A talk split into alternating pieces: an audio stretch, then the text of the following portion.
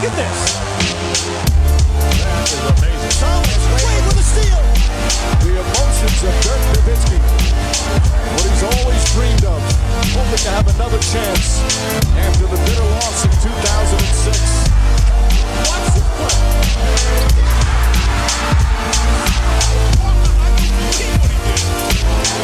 That is amazing.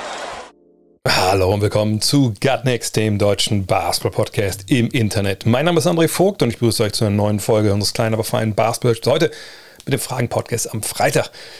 Das klingt irgendwie alles falsch, aber so war es ja eigentlich mal gedacht. Und das wird heute natürlich alles präsentiert von manscape.com, dem Namenssponsor dieses Kanals. Und was machen die? Ihr wisst es, sie machen Produkte rund um die Körperhygiene. Ja, zum einen natürlich da ein Rasierer, der ähm, Lawnmower 4.0. Das ist das Flagship dort. Ne, Produkt habe ich schon viel darüber erzählt, aber es gibt eben auch ganz andere Geschichten. Äh, Es gibt dann ja so einen ich weiß gar nicht, wie ich sagen soll. Also so ein Deo für untenrum. Ne, Es gibt dann so einen Toner für untenrum. Ich habe es alles schon ausprobiert. Ich weiß nicht, ob ich es jedes Mal bräuchte, aber auf jeden Fall, wie gesagt, an den Tagen, wo ich mir ein bisschen was gönne, ja, da durchaus. Das macht Spaß. Und über die Vorzüge ne, vom, vom Weed Wacker ne, für die kleineren Öffnungen mit Haaren und äh, dem Lawnmower habe ich, glaube ich, noch erzählt. Und vielleicht ist es ja auch für euch jetzt eine Idee zu sagen, hm, vielleicht gönne ich mir das selber oder vielleicht so auch Richtung Nikolaus, Black Friday kommt ja auch. Warum gönne ich nicht mal jemandem was ähm, in meinem Leben, um ihn vielleicht auch so ein bisschen in eine Richtung zu schubsen, wo er vielleicht selber nicht drauf kommt? Je nachdem. Müsst ihr selber wissen. Auf jeden Fall haben sie eine Menge, Menge Sachen dabei. Äh, Wie gesagt, es gibt diese Abos, diese Hygiene Plans, es gibt die einzelnen Produkte. Ich glaube, da ist für jeden was dabei und ich kann nur sagen, für mich, ähm, und ich bin wirklich nicht geschickt, was solche Sachen angehen. Ähm, ich habe mich damit noch nie geschnitten. Ja, sicherlich kann man es, wenn man es voll drauf anlegt, würde es schon funktionieren. Ich habe es noch nicht geschafft und das würde was heißen. Äh, von daher guckt doch mal rein. Gibt ja auch dann äh, mit dem Code NEXT20 Free Shipping 20% off. Aber wie gesagt, vielleicht warten zu Black Friday und dann zuschlagen. Das macht bestimmt Sinn. Sinn machen diese Woche auch eure Fragen. Und ähm, Full Disclosure ist immer so, ich gehe hin, schaue dann die verschiedenen Kanäle an, ne? Twitter, Instagram, Facebook, die Discord-Channel. Ähm, wenn ihr da den Link braucht, äh, schreibt mir gerne mal, schicke ich euch gerne zu. Äh, oder guckt bei mir im Twitter in die Bio, da ist ja mit drin. Und ähm, ich suche dann immer die Fragen so raus. Denke ich so, oh, das war jetzt mal eine Woche, puh, da war auch nicht viel los, deswegen wahrscheinlich auch nicht so die richtig heißen Fragen. Aber diese Woche, meine Fresse. Ich will jetzt hier nicht äh, unnötig Druck aufbauen, aber echt gute, gute Fragen dabei. Und die allererste Frage hat der Tagedieb. Und er möchte wissen, rechtfertigt deiner Meinung nach der Einfluss von James Harden auf das Spiel, Spacing etc., dieses teilweise lustlos wirkende Rumgezocke oder müsste man ihn nicht nach 10 Sekunden Dribblings mit Ballverlust oder ähnlichen Aktionen auswechseln? Natürlich ähm, kann man jetzt einfach sagen, gut, der, Mann äh, ne, scoret ja, äh, der bringt ja seine Statistiken. Na klar, das ist zu vertreten, sonst würde er auch nicht dieses Geld bekommen. Also warum, ne, also die NBA ist jetzt ja auch kein Wohltätigkeitsverein, warum sollten die sonst ähm, den äh, seit Jahren halt auch sehr, sehr fürstlich entlohnen? Ist natürlich die leichte Antwort. Ähm, aber es ist natürlich so, dass bei all den Problemen, die er so hat, momentan vor allem, ne, das sah in der Vergangenheit dann nicht ganz so aus, muss man sagen, ja, natürlich ist das ein sehr, sehr effektiver und auch über lange Jahre effizienter Offensivbasketballer, einer der besten, den wir hatten. Wie gesagt, ist es dieses Jahr ein bisschen anders mit seinen knapp 20 Punkten. Das steht jetzt da stetig nach oben. Äh, neun Assists und acht Rebounds. Kann man argumentieren, ja. Auf der anderen Seite muss man sagen, seine Dreierquote ist mittlerweile bei 39,5 Prozent angekommen. Das ist ein Wert, so gut hat er schon ganz, ganz lange nicht mehr geschossen, um nicht zu sagen, so gut hat er in seiner Karriere noch nicht geschossen, wenn das dabei bleiben würde. Wir müssen natürlich abwarten, nach 16 Spielen ist ein bisschen früh da schon zu feiern. Aber er fängt sich. So, und natürlich ist er jemand, der defensiv Phasen hat, wo man sagen muss, ja, also warum bist du überhaupt zurückgelaufen? Hättest du auch direkt vorne stehen bleiben können mit dem einen Satz, in Anführungszeichen, den du hier bringst. Sicherlich gibt es auch im Angriff bei ihm, dass man sagen muss, ja, da sind die ein oder anderen Geschichten, die, die man sicher als Mitspieler nicht richtig geil findet. Aber ich glaube, jeder, der auch selber mal Basketball gespielt hat, kennt das ja. Es gibt eben diese Jungs, die haben einfach, oder Mädels, die haben halt Fähigkeiten, die wirklich überragend sind und richtig gute Leute. Und dann aber vielleicht fehlt einfach so ein bisschen, ich weiß nicht, dieses Verantwortungsgefühl der Mannschaft gegenüber. Oder sie haben einfach so ein paar Sachen in ihrem Spiel, wo man merkt, ja, also, puh, also bist du wirklich ein Teamplayer, der immer 100% für, für, für die Mannschaft gibt? Oder hast du schon so eine Tendenz manchmal zu sagen, okay, jetzt haue ich mir mal eine Extrawurst in die Pfanne? Und das ist bei ihm der Fall. Das muss man, glaube ich, ganz klar sagen, auch die letzten Jahre schon. Was aber nichts daran ändert, dass er eben einer der besten Scorer der Liga ist. Einfach ein überragendes Talent nach wie vor. Und klar, die Freiwürfe dieses Jahr, da sieht man klar nur 6,2 pro Spiel. Äh, da ein Rückgang. Auf der anderen Seite muss man sagen, im Vergleich zur vergangenen Saison, äh, wo es ja 7,3 nur im Schnitt waren, ist es auch nicht der krasse Rückgang. Von daher, ne, ich würde sagen, dass die, diese, dieser Rückgang äh, im Vergleich zu seiner besten Zeit in Houston mit über 10 Freiwürfen pro Spiel vielleicht jetzt gar nicht so sehr zu erklären ist, jetzt nach 16 Spielen mit. Ähm, den neuen Regelauslegungen, sondern eher mit der Rolle, die er da jetzt in Brooklyn spielt. Und das ist ja keine, wie er sie in Houston gespielt hat, dass er einfach den Ball hatte und konnte machen und tun und hat so lange dribbelt, bis er gefoult wurde oder halt ne, geworfen hat. Äh, von daher, natürlich ist das okay, was er da macht. Im Großen und Ganzen, wenn man alles mal aufwiegt und sagt, ist es jetzt trotzdem ein Plusspieler. Aber, und da kommt natürlich jetzt Steve Nash als Trainer ins Spiel. Oder auch zum Beispiel Kevin Durant als, als Mitspieler, den er natürlich respektieren sollte und sicherlich auch wird. Du musst bei solchen Geschichten, die natürlich schon dann irgendwo deiner Mannschaft ein bisschen schaden, zu dem jeweiligen Spieler gehen, mit ihm sprechen und es hinbekommen, dass er sein Spiel optimiert. Und das würde jetzt im Fall von James Harden einfach heißen, okay, lass uns mal über diese Ballverluste reden, lass mal über diese planlosen Angriffe reden, können wir das nicht vielleicht besser machen? Naja, und dann geht man hin dann spricht man drüber und man versucht irgendwie das zu optimieren. Sollte man das vielleicht mit so einem Superstar nicht müssen, weil er einfach alles schon von alleine weiß? Ja, okay, kann man vielleicht argumentieren. Auf der anderen Seite heißt ja nicht, dass er ein perfekter Basketballer ist. Und das wird man sicherlich tun müssen. Ich bin aber auch sicher, dass man diese Ballbesitz, den man jetzt von ihm sieht, eventuell dann in den Playoffs nicht von ihm sehen wird, wo dann auch vielleicht der Fokus ein anderer ist. Aber ich gebe äh, dem Fragensteller, dem Tagedieb hier recht, das sollte man adressieren und gucken, dass man das besser macht. Denn es gibt genug Spiele, die werden mit einem Ballbesitz oder zwei, drei Ballbesitzen entschieden. Und wenn du dann solche Dinger drin hast, ja, dann ist es nicht so geil. Aber natürlich ist die Antwort auf die Frage klar, James Harden ist es wert. So, er rechtfertigt, dass man ihn aufstellt, aber man muss natürlich auch gucken, dass man ihn coacht. André Butscheike fragt, Janis hat letzte Nacht Anthony Davis nach allen Regeln der Kunst auseinandergenommen. Ist AD defensiv überschätzt oder ist Janis einfach von niemandem der Liga effektiv zu stoppen? Jetzt sage ich was, äh, können wir trinken. Basketball ist kein Tennis. So, ist Anthony Davis ein überragender Verteidiger? Ja. Aber wir reden ja hier nicht von einem 1 gegen 1 Contest, wo man einfach ne, Janis und AD in einen Ring schickt oder auf ein Halbfeld und sagt, so, jetzt geht mal ran. Ich kann mir gut vorstellen, dass es dann auch vielleicht ein bisschen anders ausgeht, als wenn man 5 gegen 5 spielt. Aber natürlich spielen beide auf derselben Position. Man erwartet, wenn die ins direkte Duell gehen, dass Davis da auch das vielleicht ein bisschen besser macht, als jetzt zuletzt gelaufen ist. Okay, geschenkt.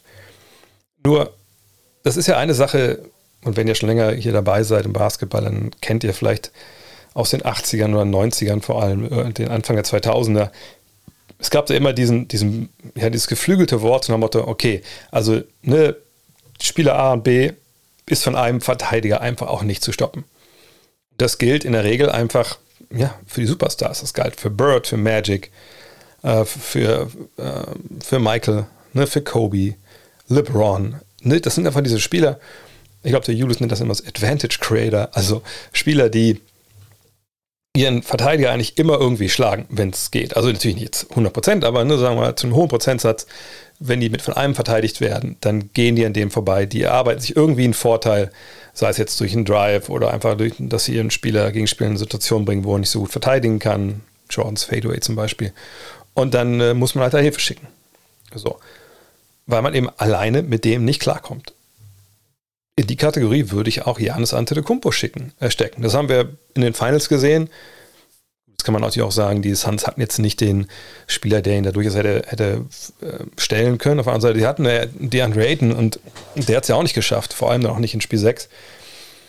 Also Janis ist natürlich ein, ein Welttalent, ähm, der auch ne, in die Geschichte eingehen wird, bin ich mir sicher, als einer der besten Basketballer aller Zeiten. Äh, wie groß man jetzt da das die, die, den Fächer aufmachen will, bis man zu ihm kommt, das ist eine andere Frage, aber ne, bei dem, was er kann, dann ist ja auch vollkommen klar, ne, der ist einfach schwer zu stellen. Sonst hätten es die Leute ja schon lange gemacht.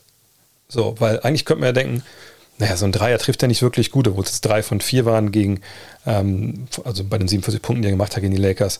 Äh, also lassen wir Abstand und dann stellen wir uns eine Mauer hin, dann ist ja gut.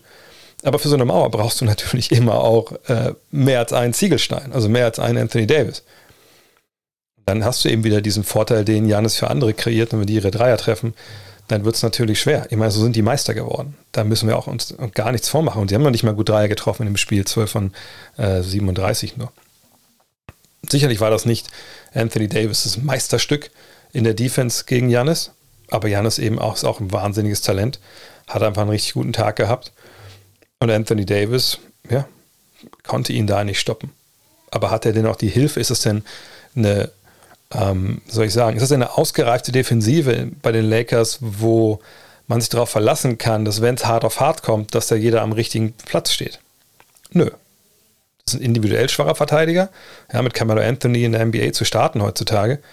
Also, sorry, und 32 Minuten zu geben, das ist nicht äh, ein Zeichen, dass dein Kader, wenn das passiert, gut ist. Sonst, ne, sonst müsstest du das nicht machen. So offensiv, klar, Camelo immer noch äh, Punkte aufs äh, Scoreboard hauen, gar keine Frage, aber defensiv ist es einfach eine Katastrophe. Ähm, und von daher, ja, Davis hat das nicht hundertprozentig super gemacht, aber er ist ein überragender Verteidiger. Nur einer wie Janis, der kann immer mal 47 auflegen und dann ist eigentlich ziemlich egal, denke ich, wer auf der anderen Seite steht. JD80027 fragt, Findest du, dass Houston doch John Wall spielen lassen sollte oder zumindest irgendeinen Point Guard, um ein bisschen Struktur reinzubringen? Von Pickup Basketball lernen doch Kevin Porter Jr. und Jalen Green auch nichts. Ja, eine gewisse Struktur braucht man natürlich. Die Frage ist jetzt, ob der John Wall der richtige Mann ist. Sie haben natürlich jetzt nicht überbordend viele Guards im äh, Kader, die wirklich äh, eine Erfahrung mitbringen. Auf der 1 ist es im Endeffekt nur DJ Augustine. Ähm, auf der 2 hast du natürlich einen Eric Gordon, der jetzt aber auch nicht der, der Floor General ist. Von daher, ja, Augustine ist ja der, der dann auch seine nur 12 Minuten momentan bekommt. Und das ist auf jeden Fall zu wenig. Also, ich hatte mir da von Kevin Porter Jr. ehrlich gesagt ein bisschen mehr erwartet dieses Jahr, weil das ja schon einer ist, der jetzt auch eine gewisse Entwicklung schon gemacht hat. Sicherlich, der ist auch 21, ne, gar keine Frage. Aber dass der so überfordert ist mit dieser Aufgabe jetzt, ne, mit 4,2 Turnovern, das ist schon, das ist schon für mich ein bisschen verwunderlich. Ich, sag, ich dachte, ich dachte, dass er total viel besser wäre, aber ich dachte, er wäre ein bisschen, ein bisschen ruhiger. Aber vielleicht ist es bei ihm auch so, dass natürlich die, die Mannschaft an sich, junges Team, ihn da halt auch so ein bisschen, ich will nicht sagen runterzieht, aber ne, er ist ja nicht so ein Point Guard, so Chris Paul-mäßig, der jetzt alle sich hinstellt und dann, dann passt das. Also von daher vielleicht auch da zu erklären.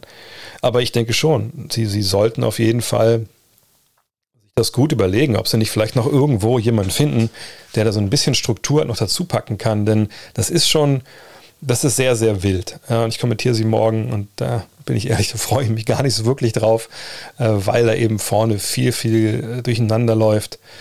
Von daher warten wir es mal ab. Aber äh, so wie es momentan sich darstellt, finde ich, ist es suboptimal. Aber wo kriegst du jetzt auch einen Point Guard her, von dem du weißt, dass der reinkommt und wirklich da Struktur reinbringt? Vielleicht ein bisschen mehr DJ Augustine, aber der ist ja auch nicht bekannt dafür, dass er so ein mega ähm, Floor General ist, der für andere halt mitkreiert. Ne? Das ist ja eigentlich immer so ein äh, Bankspieler gewesen, der äh, vor allem seinen Dreier halt auch trifft. Das tut er ja auch, ähm, aber vielleicht ein bisschen mehr, vielleicht wäre das nicht schlecht. Aber es ist immer schwierig, weil gerade wenn du diesen Weg gehst äh, Richtung Youngster, ich glaube, dann bist du manchmal auch ein bisschen blind dafür, dass es eine gewisse Struktur halt braucht und du hoffst, dass deine jungen Spieler dir das geben irgendwann. Und vielleicht dauert es noch ein bisschen, bis sie da halt reagieren. Äh, keine Ahnung. Verlieren ist ja leider Gottes in der Situation, in der Houston jetzt ist, auch nichts Schlechtes. Aber was John Wall angeht, ich denke, Wall, auch wenn er sich natürlich momentan da echt einbringt, das liest man ja immer wieder. Also ich denke mal, dass das wahr ist und nicht irgendwelche Geschichten, die durchgesteckt werden, damit sein, sein Trade-Wert irgendwie nicht leidet. Aber ich glaube, er ist schon immer der als Mentor ja ein bisschen fungiert, der, der mittrainiert, wenn ich es richtig gelesen habe. Aber sicherlich auch keinen Bock hat, sich zu verletzen und ähm, ne, dann vielleicht nicht den nächsten Vertrag zu unterschreiben. Und ich weiß auch nicht, wie viel das jetzt bringen würde, ihn da reinzubringen. Er ist ja auch jetzt nicht der Floor General, der jetzt da so viel Struktur in seiner Karriere gebracht hat. Sicherlich mehr, als die, die Rockets jetzt gerade haben. Äh, von daher schwierige Entscheidung, aber ich denke nicht, dass Wall spielen wird.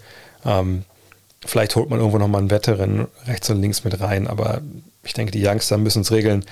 Das ist halt einfach Tanking in, in Reinkultur. Ja, und mal gucken, wie lange denn die die Veteranen überhaupt noch Basketball spielen dürfen. Aber solange sie so verlieren, ist es ja auch egal, wer spielt. Milia fragt, deine Einschätzung bitte zu Aaron Gordon bei den Nuggets im Vergleich zu den Magic. Wollte er eigentlich eine größere Rolle spielen? Was er wollte, ist ja im Endeffekt erstmal egal. Also ich glaube nicht, dass er mit seiner Rolle da jetzt unzufrieden ist, sonst hätte er den Vertrag dort nicht verlängert.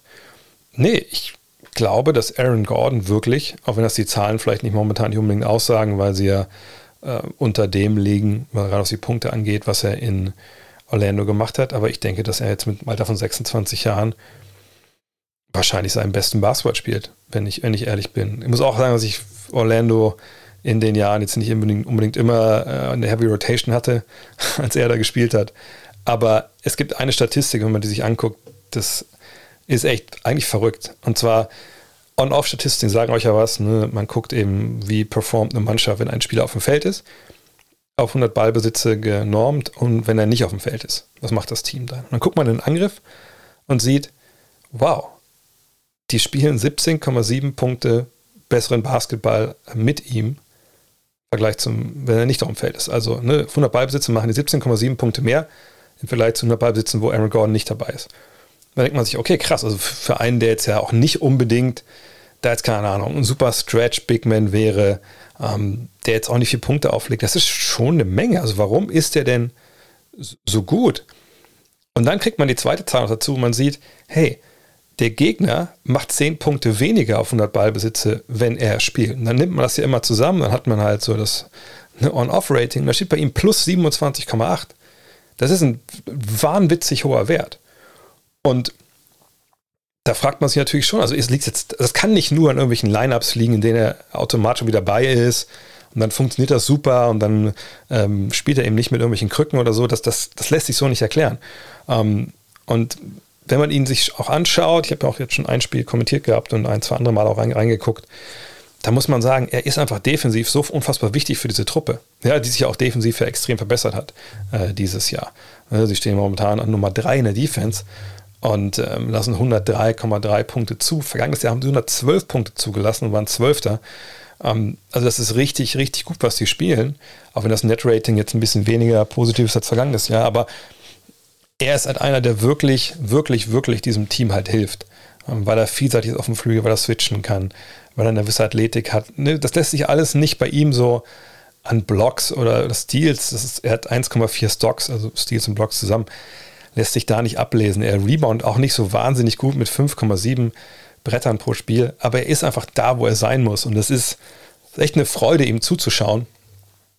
Und ähm, das ist einer der wichtigsten Rollenspieler in der Western Conference, würde ich sagen, momentan. Und von daher, nach den Jahren in Orlando, denke ich nicht, dass er abends wach liegt und denkt, oh, ich mache nur zwölf Punkte. Wie konnte ich hier für so viel Geld unterschreiben? Sondern er denkt sich, fuck, geil, wir machen einen geilen Job, ich habe eine super wichtige Rolle. Ähm, und irgendwann wird meine Offensive auch sicherlich noch mal ein bisschen ähm, klicken. Na, vielleicht der Dreier noch ein bisschen besser fallen, obwohl das mit den 32,6 Prozent bei ihm ja eigentlich Standard ist. Das ist auch ungefähr da, wo seine Karrierewerte liegen. Aber der Typ will gewinnen nach all den Jahren in Orlando. Und die sind auf einem guten Weg, dieses Jahr echt eine gute Rolle zu spielen. Von daher glaube ich nicht, dass er da irgendwie ähm, Probleme mit hat. Micha fragt, warum eigentlich so wenig, warum wird wahrscheinlich eigentlich so wenig über die Suns gesprochen? Ja, das ist eine gute Frage. Die Suns spielen momentan natürlich richtig, richtig guten Basketball. Ja, was haben sie jetzt gewonnen? Zehn Spiele in Folge oder so. Und ähm, stehen ja auch im, im Westen echt gut da. Und man fragt sich eben wirklich, also warum ne? ist das jetzt nicht eine, eine, größere Geschichte? Aber das ist der Klassiker. Ne? Wenn Teams ungefähr da performen, wo man sie gesehen hat vor der Saison, dann ist es nicht unbedingt was, über das groß gesprochen wird. Weil gerade in den ersten Saisonwochen spricht man halt darüber, was einen überrascht.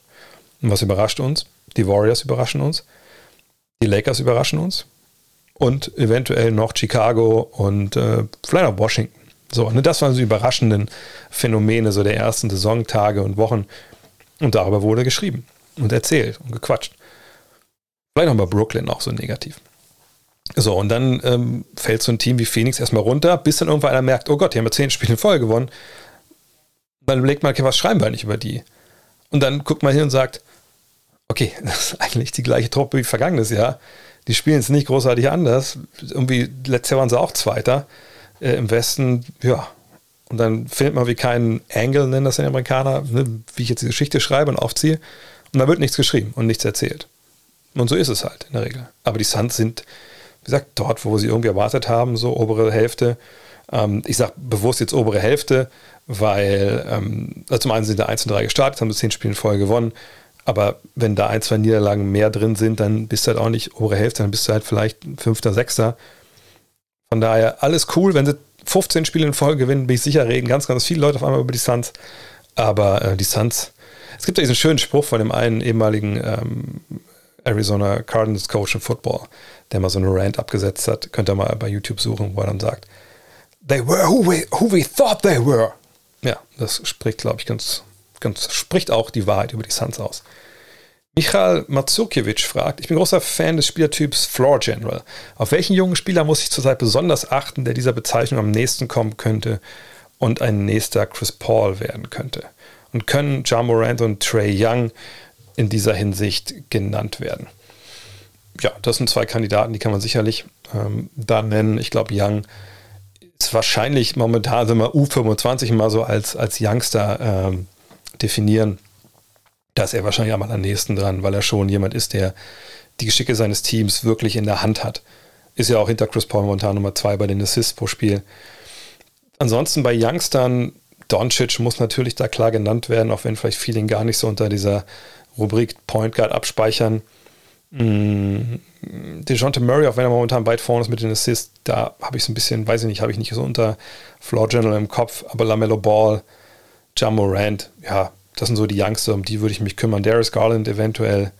Ähm, und ein, einer, wo ich echt gespannt bin. Und vielleicht muss man auch dieses, diesen Begriff General wirklich nochmal erweitern. Ich glaube, bei Doncic auf, auch auf Flügelpositionen, auf Spieler, die vielleicht auch ne, nicht unbedingt so Point Guard-mäßig daherkommen. Äh, Josh Giddy würde ich auch noch mit reinnehmen wollen. Ähm, aber es gibt, ich finde, es gibt eine Menge spannende Youngster momentan, die einfach cleveren Basketball, Offensivbasketball spielen. Und dann zum Floor General, finde ich, muss immer noch die Komponente hinzukommen, dass man klar der Leader der Mannschaft ist im Angriff, der klar die Marschroute vorgibt. Und das ist aber relativ selten der Fall. Deswegen wäre ich vor allem bei, bei Young und bei Doncic, weil die das einfach in ihren Teams unumstritten machen. Tony Horn fragt, Taylor Horton Tucker kommt von seiner Daumenverletzung zurück und schlägt direkt ein. Kreiert offensiv wahnsinnig viel für sich und selbst und andere, trifft immer mehr den Dreier, übernimmt defensiv Verantwortung, ein legitimer Most Improved Player Kandidat. Ist früh, aber seine Spielanteile sind konstant. Ja, das ist so der Typ, glaube ich, auf den, außer vielleicht LeBron James, aber ich glaube, von den Rollenspielern ist er derjenige, äh, auf den die Lakers-Fans am, am meisten gewartet haben. wenn ihr euch erinnert, im Sommer hat der Mann einen neuen Vertrag unterschrieben. Auch jetzt nicht unbedingt schlecht dotiert, und es gab ja einen Grund, ne, warum sie, sie ihn unbedingt halten wollten. Ne? Eben weil sie gesehen haben, ey, das ist einer, der, der kann sich entwickeln. Ne? Das war ein Stil seiner Draft. So, ähm, das kann für uns ein Kreativspieler sein auf den kleinen Positionen mit einer tollen Athletik, mit extrem langen Armen. Der muss halt nur werfen lernen und dann haben wir da echt ein Juwel. Ich kann mir auch gut vorstellen, dass Taylor Horton Tucker im Endeffekt so ein bisschen der Grund war, wo man vielleicht sagt, okay, wir brauchen nicht unbedingt Alex Caruso. Ob das dann immer noch, ob das dann eine richtige Entscheidung war, ist eine andere Frage. Aber ne, so die Rolle, ähm, die Caruso gespielt hat, die haben sie sicher intern für Taylor Horton Tucker reserviert. Bisher macht er das genau wie Tony hier schreibt, einfach wahnsinnig gut. Ja, also ich kann es nochmal gerne vorlesen. Kommt zurück gegen die Spurs, äh, macht 17 Punkte, äh, 4 Rebounds, ein Steal, Assist, ein Block. Dann legt er 28 gegen Chicago auf, ähm, 6 Rebounds, 2 Assists. Dann 25 gegen Milwaukee mit 12 Rebounds, 3 Assists, 2 Steals, 1 Block. Also, das ist jetzt wirklich einer, der direkt da war. Ne? Und einfach auch noch jung ist. Er ist gerade mal 20. Ne? Er hat am 25. November jetzt Geburtstag, wieder 21. Also, ne, der ist direkt da, der gibt Gas, der gibt ja auch defensiv viel. Und das ist das, was ich die ganze Zeit meinte bei den Lakers. Es kommen wichtige Spieler zurück, ja, auch neben LeBron. Und wahrscheinlich ist THT da der zweitwichtigste. MIP, ja, wenn er das so durchzieht mit den Leistungen, die er momentan bringt, also wenn er, ich glaube, ich lege mich fest, wenn er 23,3 äh, Punkte, 7,3 Assists auflegt, äh, 7,3 Rebounds auflegt, äh, zwei Assists und dann zwei Stocks, ja, dann wird er mit Sicherheit äh, auch äh, im Endeffekt MIP werden, vor allem wenn er seine Dreierlinie, äh, seine Dreierquote bei 40 Prozent äh, behält. Aber dafür ist es vielleicht wirklich noch ein bisschen früh. Aber das ist, wie gesagt, eine willkommene Ergänzung für diese Lenkerskala.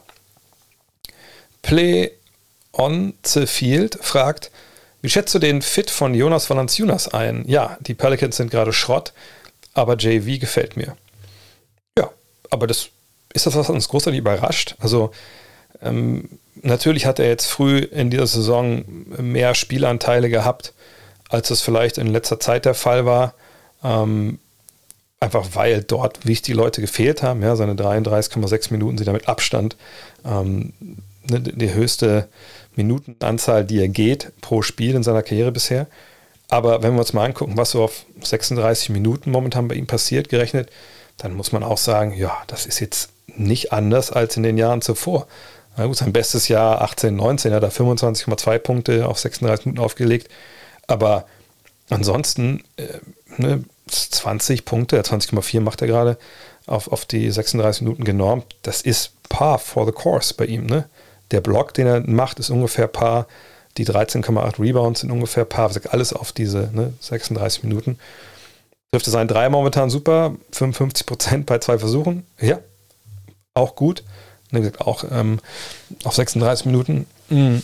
Von daher, das ist alles super. Aber das ist jetzt nichts, glaube ich, Überraschendes im Sinn, dass wir jetzt sagen, ach, guck mal hier, Jonas Valanciunas, im Alter von 29 Jahren zum Star gereift. Nee, das ist Jonas Valanciunas, wie wir ihn eigentlich kennen, aber eben mit einer Minutenzahl, die wir vorher so nicht gesehen haben. Aber ich habe das auch, äh, glaube ich, im Preview-Podcast mit, mit Dean besprochen. JV ist halt jemand, den ich immer geil fand, also als Basketballer jetzt. Ähm, zum Beispiel auch in Tel Aviv bei der Europameisterschaft damals hatte ich ja das Glück, ihn auch da in der Halle sehen zu können. Und das ist einfach Oldschool Big Man mit natürlich auch Anleihen in die New School mit seinem Dreier etc. Aber wenn der einen Ball im Lowpost kriegt, ne, ey, der, der geht dann mit Wucht zum Korb, der macht seine Moves, der macht so richtige Grown Man Moves und das ist ein geiler Typ. Das ist so ein, ja, ein Throwback und sehe ich unglaublich gerne spielen und passt gut da rein. Und er kann auch nichts dafür, dass Zion Williamson fehlt. Von daher hoffen wir mal, dass der bald zurückkommt. Alex S. fragt, Siehst du für James Wiseman noch eine Zukunft bei den Warriors? Wenn die so weiter zocken, kann ich mir nicht vorstellen, dass er, sobald er seine Verletzung auskuriert hat, dort noch irgendwelche Minuten sieht. Wäre es nicht klüger, man trennt sich perspektivisch, Wiseman bekommt einen frischen Start irgendwo anders und die Warriors vielleicht noch ein weiteres an das Puzzleteil. Ich will jetzt hier nicht nochmal die Diskussion aufmachen, die wir gefühlt schon, ja, haben wir sie schon hundertmal geführt, wahrscheinlich schon. Ähm, ob die Warriors jetzt ihre Youngster traden sollen für einen weiteren Star, ja, wenn, das, wenn sie eins weiteres da bekommen könnten, dafür sollen sie es mit Sicherheit tun. Ähm, mal gucken, was da passiert. Äh, aber wenn es jetzt nur um Wiseman geht, wie man am Montag äh, bei Triple Threat, äh, ich lange drüber gesprochen, es gibt natürlich eine Rolle für ihn und es gibt Minuten für ihn, wenn er zurückkommt. Man muss halt sehen, wie ne, gut hat er überhaupt arbeiten können im Sommer mit seiner Meniskusverletzung, äh, wie fit ist, wenn er zurückkommt. Aber bei aller Liebe für Kevon Looney, ne, der natürlich gestandener Veteran ist, der weiß, wo er stehen muss, der wirklich auch einer ist, ne, der wird nie, auf den wird nie irgendwo äh, eine Lobeshymne gesungen und es ist auch nie, ist doch keiner, wo du sagen müsstest, oh, das ist einer der besten Rollenspieler in der Liga oder so. Nein, aber der passt einfach mit dem, was er macht, da super rein. Ne, wenn ihr euch erinnert, der hat ja auch in den Finals dann gestartet und so, obwohl er eigentlich offensiv wenig bis gar nichts beiträgt, auch nicht der Shotblocker ist oder so. Aber der ist eben zur richtigen Zeit am richtigen Ort. Aber die Minuten von denen, diese 17,3 Minuten, sie groß spielen. Ne? Und momentan ist es so ein Center-Triumvirat, ne? Äh, Looney, Nemanja Bielica, der natürlich dann so stretchige Elemente mitbringt. Und dann natürlich vor allem auch die Smallball-Aufstellung mit Green. Da kann natürlich Wiseman mit rein. Also äh, Wiseman, wenn er defensiv, und er ist sehr, sehr jung, das braucht Zeit sowas, aber wenn er halbwegs da stehen könnte, wo Looney steht, dann hat man einen viel athletischeren Spieler mit viel mehr offensiven Skills, der diese Rolle ausfüllen könnte. Und das wäre natürlich ein Upgrade. Ja, Looney ist auch jetzt zum Beispiel kein überragender äh, Spieler als Abroller aus dem Pick and Roll. Ähm, das ist die, die Rolle, die Wiseman spielen kann. Und da könnte er die Warriors auch stärker machen. Die Frage ist halt, kann er das? Die Frage, kriegt er das Vertrauen jetzt auch so, dass er das auch aufbauen kann dieses Jahr? Das müssen wir abwarten. Und dann kommt man sicherlich eventuell an so einen Punkt, wo man denkt ähm, bei Golden State, okay, was ist eigentlich mit Kuminga, der jetzt auch schon sehr gute Ansätze zeigt, Moody, Wiseman, gibt es da irgendwo Begehrlichkeiten? Aber jetzt mal ganz ehrlich, wen bekommt man denn auch dafür? Also welchen Star kriegt man denn? Ben Simmons dafür? Das muss ja immer noch dann jemand dabei sein, der Geld verdient. Und, und wer, wen kann man denn entbehren, der Geld verdient? Ja, Andrew Wiggins macht ja momentan eigentlich auch, äh, denke ich, einen Job, der den Warriors einfach hilft. Ne? Und auch, auch Kasan Dyer fällt nicht, aber ne, der ist ja auch irgendwo wichtig. Ich bin sehr gespannt. Ich, ich bin mittlerweile fast an dem Punkt, wo ich denke, dass die dieses Jahr nichts machen. Ähm, es sei denn, sie kommen wirklich an den Punkt, wo sie ein geiles Angebot bekommen. Und dann schaut man einfach mal. Aber die Warriors, glaube ich, können Wiseman schon gebrauchen und haben auch die Zeit zu warten, ne, weil naja, er war letztes Jahr Rookie. Das heißt, er hat dieses Jahr noch Vertrag, nächstes Jahr noch Vertrag. Dann können sie ja ne, diese Club-Option auf ein weiteres Jahr ziehen. Also da ist auch jetzt nicht so, dass sie dieses Jahr unbedingt eine Entscheidung treffen müssen. Das ist alles ohne Not und, und alles ohne, ohne Druck und das ist eigentlich auch gut so, denke ich. Der letzte Soziale fragt, Christophs Porzingis sah in seiner veränderten Rolle zuletzt wieder besser neben Luka Doncic aus. Kann das langfristig neben Doncic funktionieren, wenn Porzingis in Rotation als Center auf dem Feld eingesetzt wird? Ich wüsste nicht, wie man das äh, ernsthaft in Frage stellen kann, dass das funktioniert, wenn man das so spielt. Denn ich meine, vergangenes Jahr gab es ja da auch dann, ich meine, gab es jetzt nicht statistisch, ähm, sage ich mal, überwältigende Beweise, dass man genau das die Rolle ist und dies, da, da gibt es gar kein drumherum zu reden. Ne? Wenn der die Rolle spielt, dann ist das der perfekte Partner für, für Doncic. Weil es einfach flächendeckend vergangenes Jahr dann nicht so geil funktioniert hat. Aber mir kann ja keiner erzählen, dass man auch vergangenes Jahr nicht gesehen hat, wie diese Paarung am besten funktioniert und wie Luka Doncic an sich am besten funktioniert und damit eben auch diese Mavs Offense. Und es ist kein Geheimnis, das hat Rick Carlisle ja gemacht. So. Und es ist ja auch ein einfaches Rezept. Fünf Mann stehen draußen, vier Mann können werfen, einer hat den Ball in der Hand, Luka Doncic. Er kriegt einen Block gestellt von einem großen Spieler, der werfen kann und es dann nach außen oder nach innen abrollt, je nachdem, was die Defense macht. Und dann schauen wir mal, wie es läuft. Und in der Regel läuft das ja sehr, sehr gut. Und genau die Rolle spielt Porzingis jetzt gerade wieder. Ne, er wird nicht neben einem anderen Center wie Dwight Powell eingesetzt, ähm, oder neben zwei Non-Shootern mit Paul und mit Dorian Finney-Smith, der sich jetzt extrem krass verbessert hat. Also ich hatte das ja vor ein paar Wochen mal angesprochen, wie schlecht der in die Saison reinkommt als Schütze. Und ähm, wenn man dann jetzt sieht, dass der seit, ich rufe es mal kurz auf, dass er seit dem, genau, 6.11. schießt er halt 52 Prozent seiner viereinhalb Dreier. Und in der Zeit davor waren es, jetzt will ich nicht lügen, ich muss das einmal hier kurz hier äh, an, bieten. So. Vorher waren es 20 Prozent seiner 5-3er. So. Ne, das, ist, das hilft natürlich auch, aber ne, Porzingis wird nie der Spieler sein, der jetzt in den ersten Saisonwochen sein sollte. Hey, geh mal Mismatch aufposten, die switchen geil, geh mal in Low Post. Und der Grund dafür ist einer, den ich eigentlich immer ungern anbringe, weil das so ein geflügeltes Wort ist, was ich selber auch erlebt habe, als ich in, den USA in der Highschool gespielt habe, also auf niedrigstem Level. Aber dieses, ähm, dieses Label Soft, gerade für, für Europäer, das ist ja was, was sich bis heute immer noch hält. Ne, vielleicht nicht unbedingt in absoluten Basketballkreisen, aber halt so ne, dann Stammtischparolen sind das im Endeffekt auch in den USA. Aber wenn man Porzingis unterm Korb spielen sieht, dann muss man sagen, das ist soft. Das ist kein Post-up, wie äh, es, es, es sein sollte. Das ist nicht einer, der es mag, im Low-Post von kleinen Spielern verteidigt zu werden und dann geht er hin und dann bestraft er die dafür. Sondern das ist für ihn eine unangenehme Situation. Das scheint ihm fast peinlich zu sein, dass er dann größer ist als der Gegner und dann nimmt er irgendwelche Fadeaways und kann auch keinen Kontakt äh, im Post-Up wegstecken und für sich nutzen. Und dass man das nicht begriffen hat, relativ schnell in der Saison, auch ne, früh äh, also dass man auch, man wusste das ja, das war auch nichts Neues. Vergangenes Jahr war es ja ähnlich. Und dass man trotzdem jetzt äh, eine Person von Jason Kitting da reingeschickt hat in die Situation, das wird schon funktionieren, das war natürlich fahrlässig.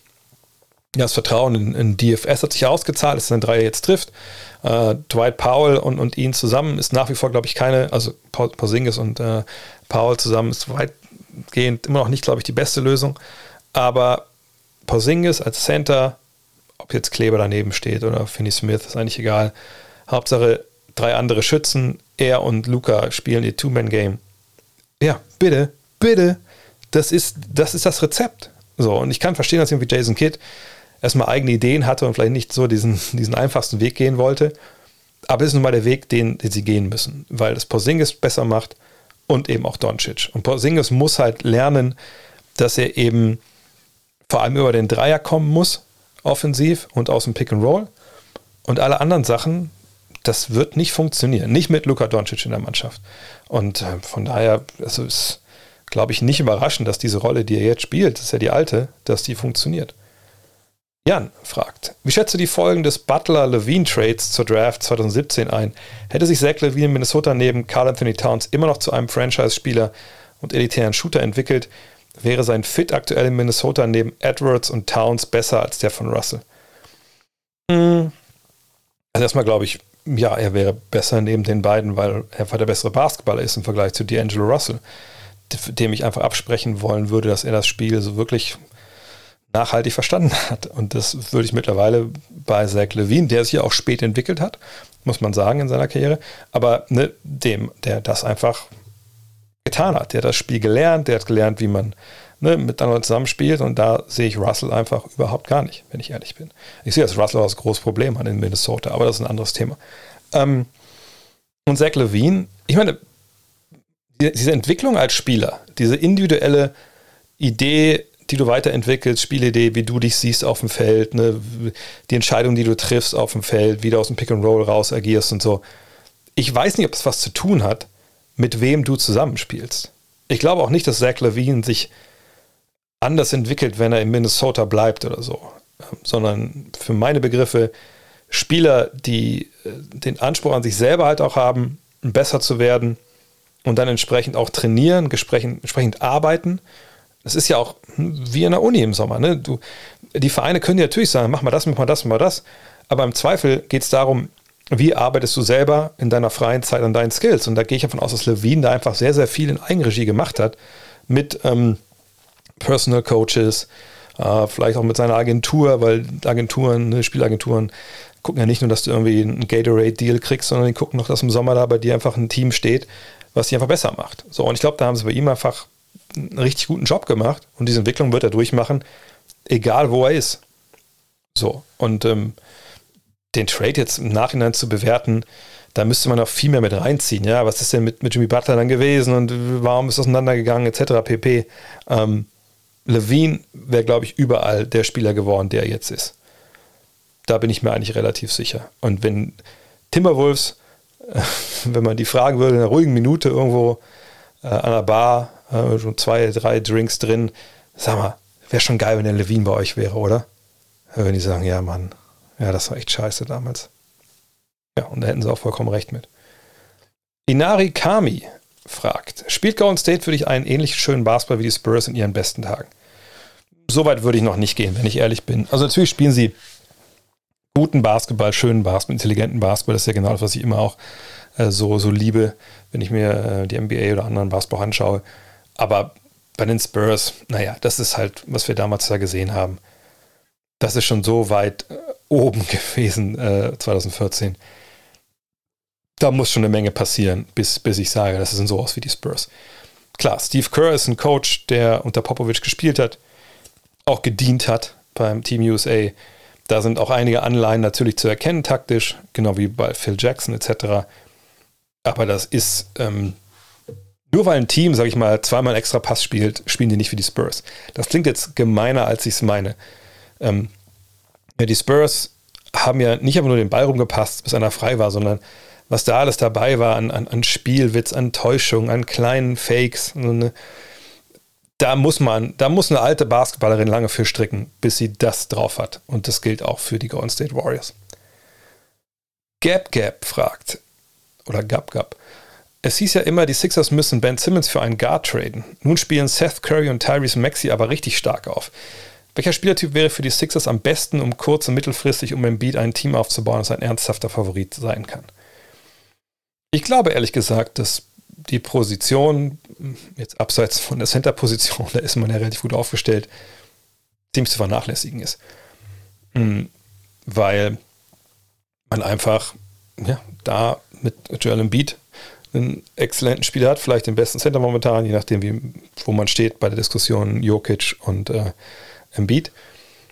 Und man hat mit Tobias Harris auf der ja, Power Forward Position einen guten Mann. Man hat Maxi und Curry, man hat Danny Green. Das ist schon, das passt schon. So. Wenn ich mir einen malen könnte, glaube ich, ähm, ja, ich, ich glaube, ich würde schon auf die Guard-Position schauen. Uh, Guard, Small Forward, das ist, also sag mal, diese drei Positionen zusammengefasst. Denn ein Playmaker, der sich Würfe aus dem Dribbling kreiert, ah, nee, ganz ehrlich, da habe ich ein gewisses Vertrauen in Maxi und Curry, aber nicht das überbordende Vertrauen. Und zwar vor allem Richtung Playoffs.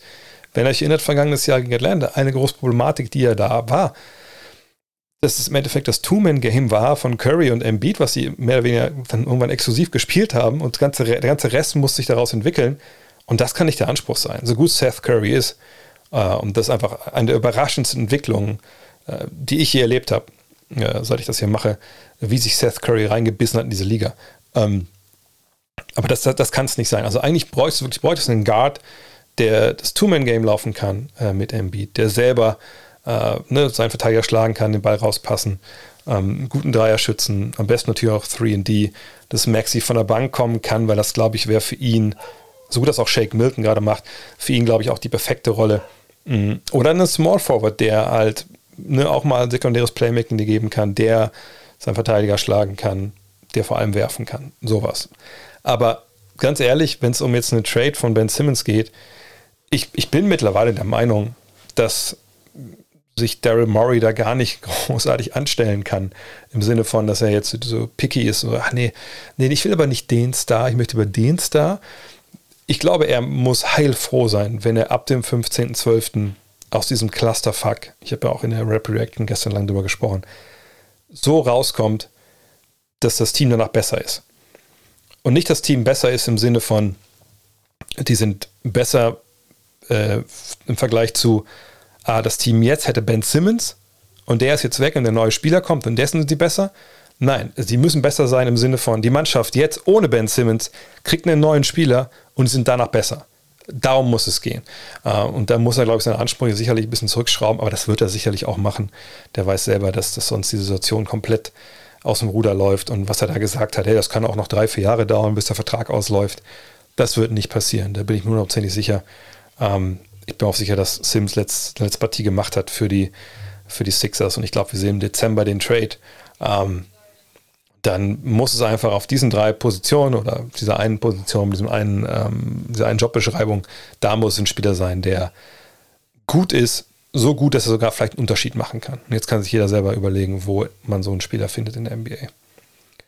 Dennis Welken fragt, wie stehst du zum Playoff Probabilities Report bei Basketball Reference Reference oder auch bei 538. Statistische Spielerei, oder verwendest du das bei deinen Analysen?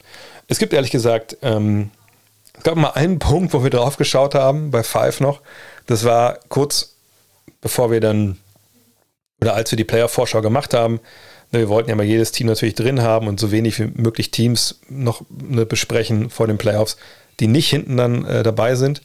Und manchmal, aber musste man natürlich mal gucken, okay, ähm, was macht Sinn, was macht keinen Sinn, welche Teams schreiben wir zuerst. Nicht, dass wir jetzt Teams schreiben, die im Endeffekt dann rausgefallen sind schon, wenn wir, ein, wenn wir abgeben. Da hat man umsonst gearbeitet. Da haben wir öfter drauf geguckt, muss ich gestehen. Aber jetzt, zu dem Zeitpunkt, finde ich, macht natürlich auch relativ wenig Sinn. Ich weiß nicht, ob Sport, Wetter äh, das anders sehen, aber ähm, also warum soll ich da drauf schauen? Ich denke schon, dass sie irgendwie eine gewisse was eingebaut haben in ihre Formeln von wegen Verletzungen und so, okay. Aber Nein, ich ähm, gucke da nicht drauf. Wenn, sich, wenn wir bei den Sixers bleiben, Jalen Beat Covid holt, er fehlt zwei Wochen, oder was ich, oder holt sich einen Kreuzbandriss, glaube ich, dann können wir diese ganze, äh, ganzen Reports wegschmeißen. Die werden sicherlich dann angepasst werden danach, aber erst nach dem Fakt, nach dem Unfall. Von daher, nee, da bin ich eigentlich kein, das heißt kein Fan von. Ich finde, so Sachen sind gut und wichtig und man kann da gerne draufschauen, aber ich bin da jetzt nicht jemand, der da jeden Tag unter, unter, oder jede Woche dabei ist und sich das anschaut. Tool oder Tool 77 fragt, was sind für dich die größten Skandale in der NBA gewesen? Drogen, Bestechungen, Schlägereien. Ähm, was fällt mir denn ein? Wahrscheinlich drei Sachen. Äh, Len Bias habe ich äh, gestern auch, glaube ich, auf Instagram rausgehauen. war das jetzt, äh, was war es, Todestag? Nee, nee, Todestag nicht, Geburtstag, irgendwas. Äh, jedenfalls, äh, Len Bias, eine größte What-If der NBA-Geschichte, stirbt an, nach der Draft, nach einer Überdosis Drogen. Ähm, kann man sagen, der war ja nicht in der NBA, aber er war jetzt in dem Fall schon gedraftet, von der Taste einfach mit. Ähm, Schlägereien, Malice in the Palace, da müssen wir nicht drüber reden. Das, das, und naja, gut, Malice in the Palace ist das größte aus der Neuzeit, sage ich mal. Sonst natürlich Kermit Washington, äh, Rudi Tomjanovic, das The Punch war natürlich ein absolute, also ein Wendepunkt in der NBA-Geschichte. Und Bestechung, da würde ich auch mal vielleicht so eine Betrug mit reinnehmen. Klar, Tim Donaghy, ähm, der Referee, der da, ja, für, für Wettpaten mehr oder weniger für sich selber da ähm, Spiele nicht verpfiffen hat, aber ne, zumindest da halt gemauschelt hat und danach ja auch so ein Fass aufgemacht hat, was, wo auch, glaube ich, viel unwahr war. Ähm, das sind so die Sachen, die mir da als allererstes einfallen. Fällt mir noch irgendwas ein? Ähm, ja, Donald Sterling kann man natürlich noch nennen. Ähm, das sind so die Sachen. Sascha, Sascha Baczynski fragt, welche Spiele aus den 90ern, da hat meine NBA-Leidenschaft begonnen, schreibt er, würden deiner Meinung nach in der heutigen NBA dominieren und warum? Aufgrund ihres Könnens, neuer Regeln, neuer Entwicklungen etc. Denke zum Beispiel an Reggie Miller. Ja, Reggie Miller, weiß nicht, ob der überhaupt so viel dominieren würde. Natürlich wäre der gut, natürlich würde er auch viel mehr Dreier nehmen als früher, ne, weil es einfach verpönt war in seiner Zeit. Ähm, obwohl bei ihm ging es ja dann schon, aber obwohl er kam auch in den 80ern in die Liga, ne, da war Dreierschießen noch was so für, eher für einen Zirkus. Ähm, wenn man sich mal seine Zahlen anguckt, so mal aufgerufen, er hat in seiner Karriere im Schnitt 4,7 Dreier genommen und knapp 39,5 äh, 39, getroffen. Also da kann man von ausgehen, er würde sicherlich heute 10 Dreier pro Spiel nehmen und sicherlich auch, ja, sagen wir mal, er würde aber nichts diese 21, 22 Punkte machen, die er normalerweise gemacht hat, sondern wäre wahrscheinlich bei 25, 28 oder sowas. Ähm, auch weil damals ja nur Handchecking gab, etc. Aber ich, ich denke ehrlich gesagt nicht an Spieler, wenn ich jetzt denke, die heute überragen würden oder dominieren würden aus dieser Zeit, denke ich nicht an Spieler, die jetzt, die damals schon so ein bisschen so gespielt haben wie jetzt, sondern ich denke vor allem an, an die Center. Ja, an, an uh, Elijah Warren, an Ewing, uh, David Robinson, weil das einfach Jungs waren, die haben in ihrer Ära, wo es ja noch ein bisschen härter war, wirklich dominiert und jetzt in der Liga, die, die kleiner geworden ist, aus äh, ne, nachvollziehbaren Gründen. Klar kann man immer überlegen, ja, was wäre denn, wenn die an die Dreierlinie raus müssten und so. Das muss Joel Embiid auch und der kommt ganz gut zurecht, genau wie Jokic. Und wenn ich ähm, jetzt Jokic vor allem sehe, da hätte ich echt ein gutes Gefühl, auch defensiv ähm, ne, und, und vor allem auch dann offensiv, dass die drei genannten zum Beispiel da funktionieren würden. Ne, das war einfach eine, eine goldene Generation äh, in den 90ern, diese, diese, diese Center-Garde. Shaq kann man natürlich auch dazu nehmen, dann, der kommt ja ein bisschen später. Wahrscheinlich sogar jemand wie Alonso Morning. Aber wenn die jetzt reinkommen würden, na, auch wenn sie jetzt keinen Dreier antrainieren würden, wo ich glaube, dass vor allem Elijah One den hätte, meine Herren, ich wüsste nicht, also ich könnte mir gar nicht vorstellen, was die an Zahlen auch auflegen. So, also, ne, das ist wirklich, die Jungs würden richtig abräumen.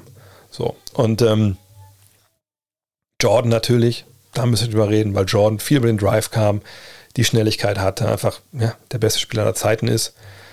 An die denke ich in aller, allererster Linie denken. Gleichzeitig würde ich denken, dass Spieler wie, Rodman zum Beispiel, da habe ich ein bisschen meine Zweifel. Also der müsste natürlich Small Ball Center jetzt spielen.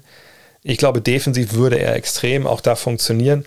Aber was wäre da im Angriff? Weil er ja weder so die Passgeberfähigkeiten hätte, die eventuell wenn man ihn vergleichen möchte, Draymond Green natürlich überragenderweise hat. Er wäre jetzt nicht der, der, der Shotblocker natürlich. Ähm, er wäre auch nicht aus dem Pick and Roll der Spieler, der dann jetzt ähm, ne, vertikal auch ein bisschen spacen kann. Von daher, ähm, klar, überragender Rebounder, ne, aufopferungsvoller Verteidiger. Aber ich, ich denke, er könnte nicht die Minuten spielen, die er, die er damals gegangen ist. Rebound wär, würde heute auch überragen, denke ich. Aber ähm, obwohl natürlich auch viele lange Rebounds dabei wären, ja, schwierig. Aber die Center, das sind für mich die, wo ich sage, die würden auf jeden Fall ähm, da dominieren. Philipp fragt, was sagst du zu den 10er, 13er, 2010 bis 2013er Chicago Bulls mit Noah, Rose, Butler, Boozer, Deng und später Robinson? Wäre, was wäre für die Bulls gegangen, wäre Derrick Rose fit geblieben? Also ich glaube ehrlich gesagt nicht, dass sie Meister geworden wären. Denn ähm, so geil diese Mannschaft war und, und, und so toll die gespielt haben. Ähm, ich fand, das war so eine, so eine Underdog-Truppe, Truppe, ne, aus der äh, Tom Thibodeau einfach, äh, Tom Thibodeau einfach alles rausgepresst hat, was drin, drin war in der regulären Saison. Und dann in den Playoffs, ja, hat man natürlich Pech gehabt, dass man auch natürlich öfter mal gegen jemanden wie LeBron James ran musste. Ähm, erst in Cleveland, dann in Miami, das war damals äh, die Eastern Conference Finals, hat man aber auch wirklich mit, mit 1 zu 4 dann auch verloren. Ähm, die Spiele waren, ich habe es gerade mal aufgeschlagen, ja genau, waren auch nicht wirklich super knapp.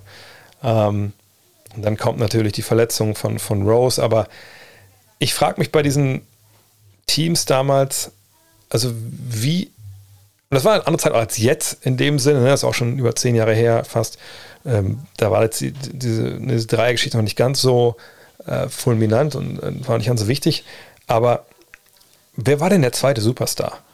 Also Deng war es nicht, Boozer war es nicht, Rip Hamilton war zwischendurch noch dabei, der war es nicht.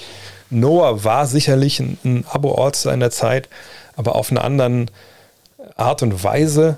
Ne, das, und Abo-Ortster ist auch äh, in dem Fall übertrieben, weil er natürlich nur zweimal Ortster war, aber ihr wisst, was ich meine. In der Zeit war er einfach jemand, der hat den Double-Double gegeben, der hat die Blocks gegeben. Ne, das war einfach ein, richtig, richtig geiler Spieler, der leider dann sein, sein Passing erst so entwickelt, also wirklich auf ein nächstes Level bringt als das mit, äh, ähm, mit, mit Rose dann schon leider ne, wieder vorbei ist. Auch, da macht ja auch Thibodeau ein bisschen aus der, aus der Not eine Tugend. Aber ich glaube, sie hatten halt immer dann, wenn es darauf ankam, nicht diesen offensiven Punch, den sie gebraucht haben. Weil bei Busa eingeschränkt war in seiner Effektivität. Weil Deng, der hat so seinen Dreier auch getroffen, aber das war halt auch keiner, wo man sagen kann, jetzt gib mir heute mal 20. So. Ähm, und von daher glaube ich nicht, dass die, die Bulls, selbst wenn Rose da halt fit bleibt, dass die, dass die Meister werden, sondern ich glaube, dass sie auch dann wahrscheinlich immer wieder gescheitert werden an, an LeBron, der dann auch ganz gute Truppen hatte. Steckocho fragt, wer war der beste Defensive, Defensive Player der 90s? Meiner Meinung nach kann es nur Rodman gewesen sein, da er Prime Shaq sehr gut verteidigen konnte. Ähm, äh, nein, also erstmal würde ich nicht sagen, dass das Prime Shaq war in den 90ern, äh, als Rodman in, in, seiner Prime war, sondern Prime Shaq sehen wir eigentlich erst später. Ähm, ne, Shaquille O'Neal kam als Gazelle im Vergleich zu, zu, zu späteren Zeiten äh, in die NBA, ne, als jemand, der dann in Orlando die ersten Jahre, ne, das war ja einfach, das war eine Urgewalt. Aber er war halt 21, 22, 23 und erst als er nach LA geht, ähm, und da auch eine gewisse äh, sagen wir, Übergangsphase dann braucht, in der er oft verletzt ist und nur so 50, 60 Spiele macht, dann kommt ja Phil Jackson an Bord und dann wird er erst zu, zu, zu Prime Shaq für meine Begriffe. Also wenn ich seine Prime beziffern sollte, dann bin ich da äh, im Endeffekt bei den in der Zeit des, des ersten äh, Three-Peats im Endeffekt. Ne, 99 hat angefangen, dann bis 2002, 2003. Da war er halt äh, klar die Nummer eins für mich dann auf der Position. Aber ne, das, das war aber die Zeit, wo Rodman quasi schon raus, also das, das, da war er schon längst nicht mehr Rodman. Und in den Jahren davor kann sein, dass er in direkten 100-Treffen das gut gemacht hat, aber das ist für mich keine Definition für den überragenden Verteidiger der 90er, wenn ich darüber spreche, okay, Ne, der hat jetzt einen Spieler vielleicht gestoppt. Ich, ich habe keine Ahnung, wie die Head-to-Head-Statistiken wären, aber ne, Shaq ne, ist da jetzt auch nicht der Typ, wo ich denke, ich denke nicht, dass es einen einzigen Spieler gibt, bei dem man sowas festmachen könnte. Nee, für mich, ehrlich gesagt, der beste Verteidiger in dieser Zeit, das muss ein Center sein. Ähm, man kann für Elijah One stimmen, ne, da haben in den Jahren äh, hat, hat Houston einfach auch oft im, im Defensivrating weit vorne gestanden. Man, man, kann sich David Robinson angucken, ähm, der natürlich auch ein, ein, wahnsinnig guter Verteidiger war. Und den Einfluss, den, den die wirklich Big Men damals genommen haben, der war einfach krass. Also ich, ich wüsste jetzt nicht, wie man da weggehen kann von einem dieser, dieser Center. So. Ähm, und von daher, all defensive, ich, ich würde wirklich wahrscheinlich mich für Elijah One entscheiden. Weil ich glaube, der hat einfach mit der Art und Weise, wie er gezockt hat, und da, da sind wir ja auch, ich lese das auch mal vor. ich meine, es waren andere Zeiten, da wurden nicht so viel Dreier geschossen, klar. Aber wenn wir jetzt sagen, die 90er, so 89, 90, 4,6 Blocks, 90, 91, 3,9 Blocks, 91, 92, 4,3 Blocks, 92, 93, 4,2, dann 3,7, 3,4, da wird er dann schon ein bisschen älter, ne? der ist ja auch schon 32, äh, 95. Aber blockt immer noch 3,4 äh, äh, Würfe pro Spiel. In der Zeit natürlich immer Double Figures auch äh, bei den Rebounds und bei den Steals ist er immer so um die 2. Das ist jetzt natürlich, ne, sind wir auch ehrlich, ähm, das ist jetzt nicht äh, kann nur an Festmachen an Blocks und, und, und Steals, ne, wer defensiv gut war, das wisst ihr auch mittlerweile, wenn ihr lange noch zuhört. Aber ähm, auch in den Defensive Box Plus Minus, Defensive Win Shares in der Zeit führt er die Liga einfach, einfach oft an ne, und, und ist sonst weit mit vorne mit dabei. Und es ist immer schwer, eine ganze Dekade zu sehen, ne, aber jetzt, wenn ich mir in den 90ern, wenn ihr mir jetzt sagt, Ebsoff, du musst einen Verteidiger nehmen, um, um die äh, um den musst du halt irgendwie deine Verteidigung aufbauen in den 90er Jahren, dann bin ich da bei Hakim Olajuwon. Ja, ähm, wenn er mal neunmal im All-Defensive Team, zweimal Defensive Player of the Year. Man kann auch jetzt auch hier jemanden wie ähm, Dikembe Mutombo nehmen. Ne, das ist ja alles gar keine, gar keine Frage. Ähm, aber ich wäre bei ihm, weil ich glaube, er war der beweglichste Spieler vielleicht gucke ich auch heutzutage dann so mehr so noch äh, von dieser Warte drauf, dass man auch sagen müsste, okay, eigentlich vielleicht ist doch eher Mutambo, weil Wirklichkeit damals war nicht so Trumpf, aber nee, ich, ich, ich bin dabei ähm, beim Kollegen Elijah One. Und nicht bei Rodman. Rodman war vielleicht, wenn es darum ging, einen Spieler zu stoppen, der Beste, ne, weil er einfach vielseitiger war. Er war ja längst noch nicht so lang wie Elijah One. Aber das, ist, das heißt nicht, dass er der beste Defense-Player der, der 90er war. Markus Kelter fragt, ist Kevin Durant für dich der beste Offensivspieler aller Zeiten in der NBA? Eine provokante Frage, die Schnappatmung bei allen MJ-Fans auslöst. Auch da müssen wir natürlich ein bisschen wieder Kontext schaffen. Hm. Ist er der Spieler, der wahrscheinlich am, am unvermeidbarsten offensiv ist? Also im Sinne von, wo man sich wirklich die Frage stellt, okay, wie wollen wir den eigentlich verteidigen? Ne, ein Seven-Footer, der den Ball bringen kann, der handeln kann, der den Crossover gibt, der den Dreier ins Gesicht schießt, aus der Mitteldistanz abschließt und zum Korb geht. Wie willst du den eigentlich verteidigen?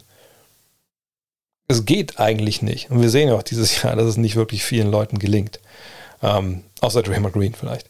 Äh, und dann wäre ich schon dabei, ja, also wenn jetzt mein Leben davon abhängen würde, allein jetzt nüchtern nach dem, was der kann, und ähm, ich müsste mich jetzt nicht äh, verlassen, dass es irgendeine gewisse Situation ist oder gewisse Regeln herrschen, gerade dann würde ich sagen, ja, gib mir Kevin Durant, der soll den Ball bekommen und dann lebe ich mit dem Ausgang von dem Angriff. Ist MJ natürlich ähm, ein, ein, Offensivspieler, der einfach so viele Würfe getroffen am Ende von Partien und, und, und so bei uns eingebrannt hat als ultimativer Sieger. Ja, natürlich.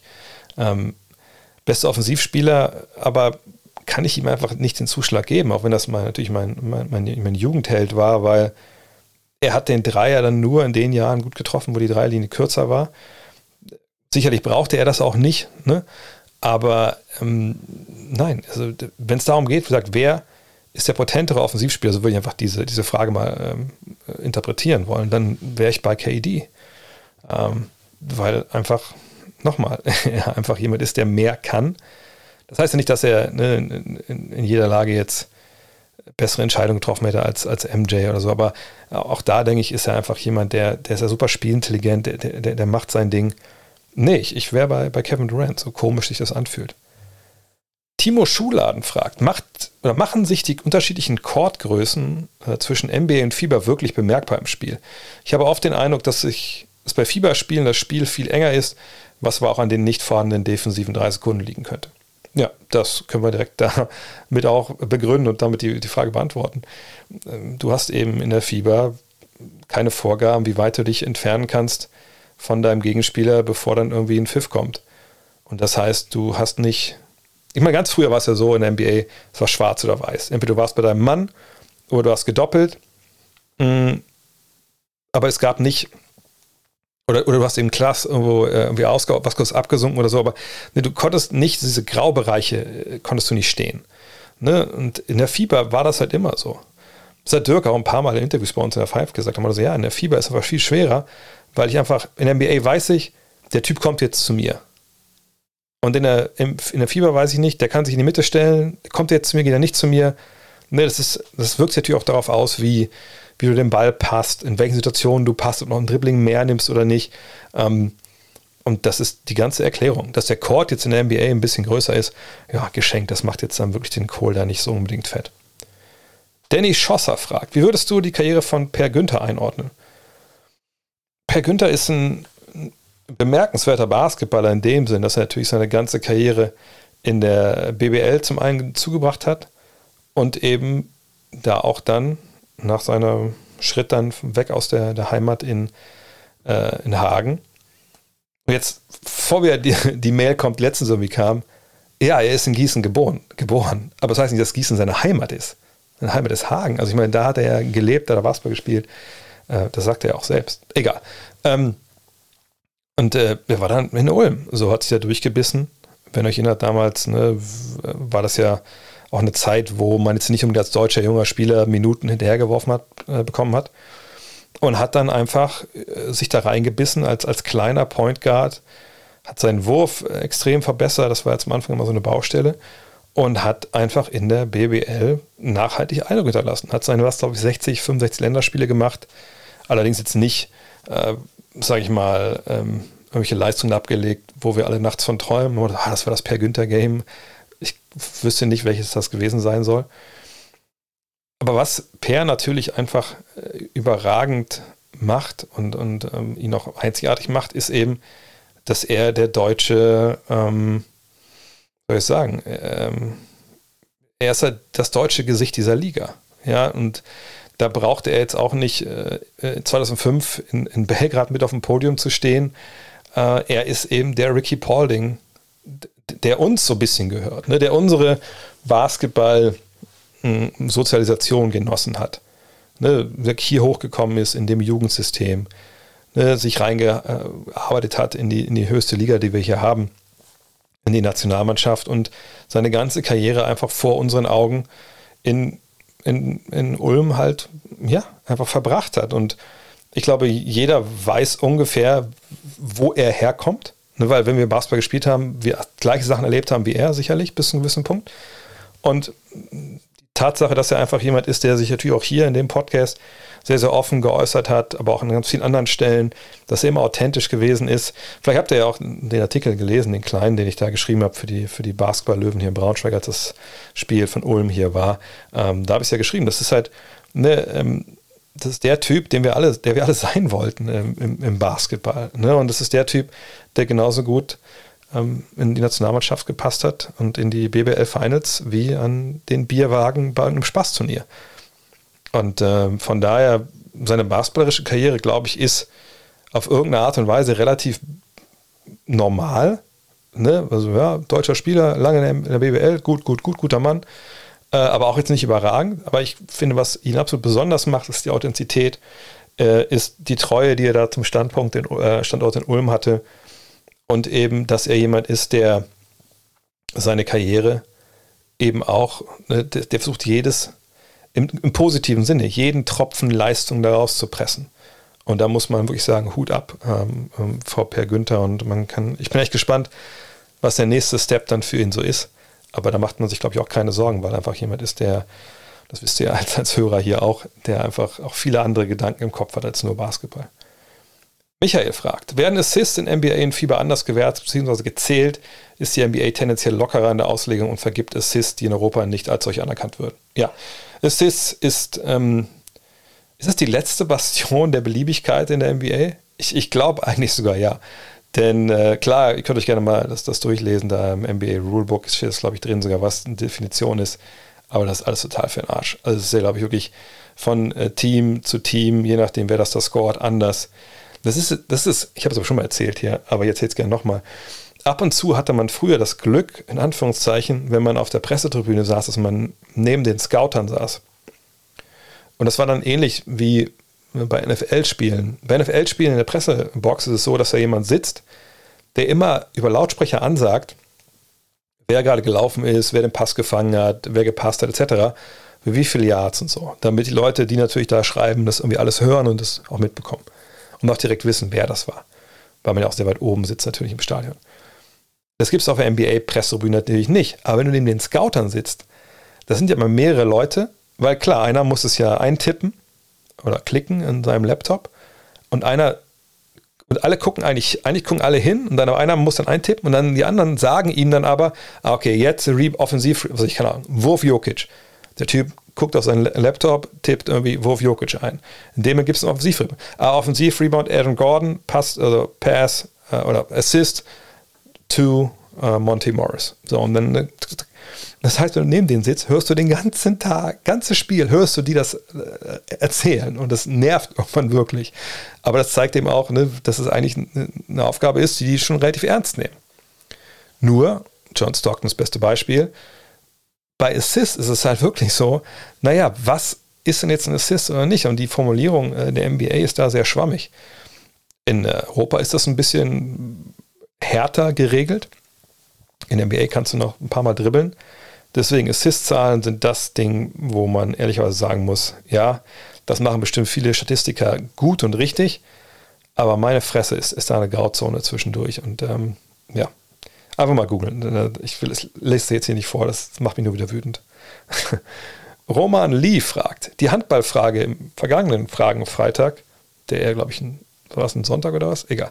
Äh, Habe ich total gefeiert. In welcher Sportart könnten die NBA-Superathleten nebenbei am besten brillieren? Chase Budinger ist, war ja auch international als Beachvolleyballer tätig. Gibt es weitere Beispiele? Beispiele? Also ich meine, Steve Nash hat ja ganz gut gekickt wohl auch. Ähm, das könnte ich mir generell vorstellen bei kleineren Spielern.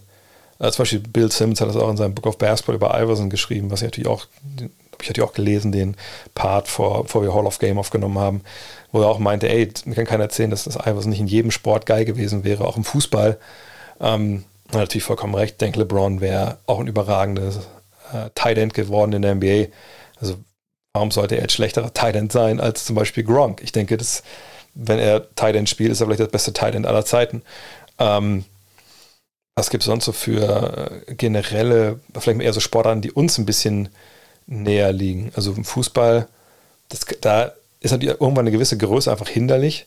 Ähm, äh, aber allein so ne, die, die, Point Guards, Chris Paul, denke ich, könnte, könnte Xavi sein wahrscheinlich. Einfach ein überragender Mittelfeldspieler, der einfach Dinge sieht, bevor sie entstehen, der äh, Pässe durch die äh, Viererkette spielt.